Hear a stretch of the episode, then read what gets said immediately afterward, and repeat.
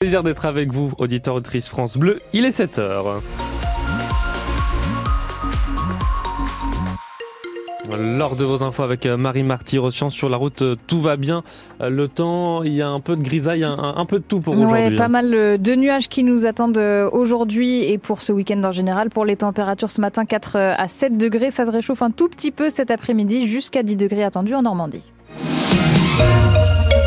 Si vous allez faire vos courses ce week-end, vous verrez peut-être des bénévoles habillés de rose à l'entrée des supermarchés. Oui, pour la collecte annuelle des Restos du Cœur qui a commencé hier déjà dans les grandes surfaces.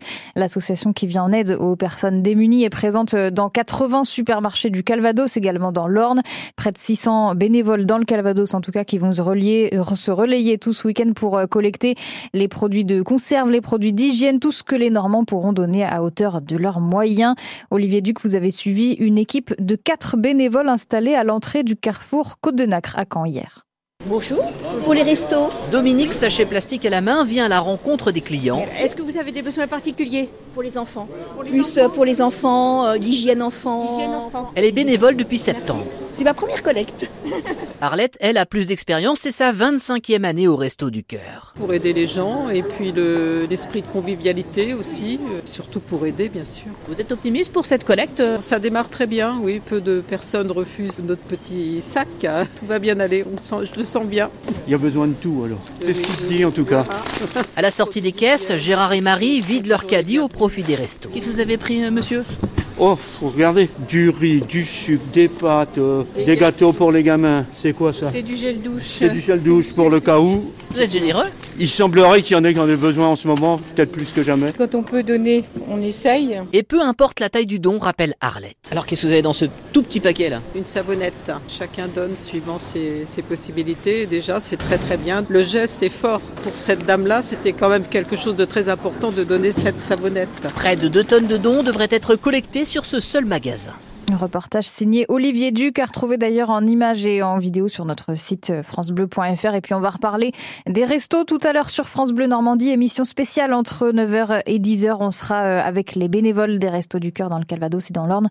Vous pouvez nous appeler également dès 9h pour nous dire si vous allez participer à cette opération.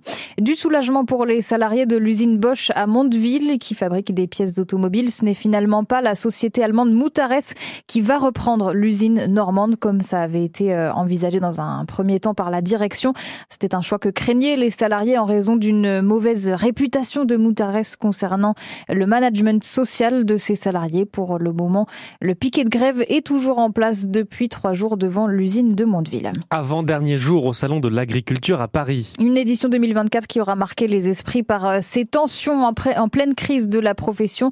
On se souvient de l'ouverture mouvementée du salon avec la visite d'Emmanuel Macron et peut-être de quoi apaiser un peu certains éleveurs. Un accord a été trouvé hier entre le géant du lait Lactalis et ses producteurs. Le prix de la tonne de lait pour ce premier trimestre 2024 a été fixé à 425 euros. C'est 5 euros de plus que la première proposition de Lactalis, mais les éleveurs laitiers demandaient plutôt un prix autour de 440 euros. On passe au sport et après sa victoire lundi à Angers, le SMC se déplace à Pau ce soir. Pour la 27e journée de Ligue 2 de football et c'est maintenant qu'il faut tout donner si les malherbistes veulent se mêler à la course à la montée en Ligue 1.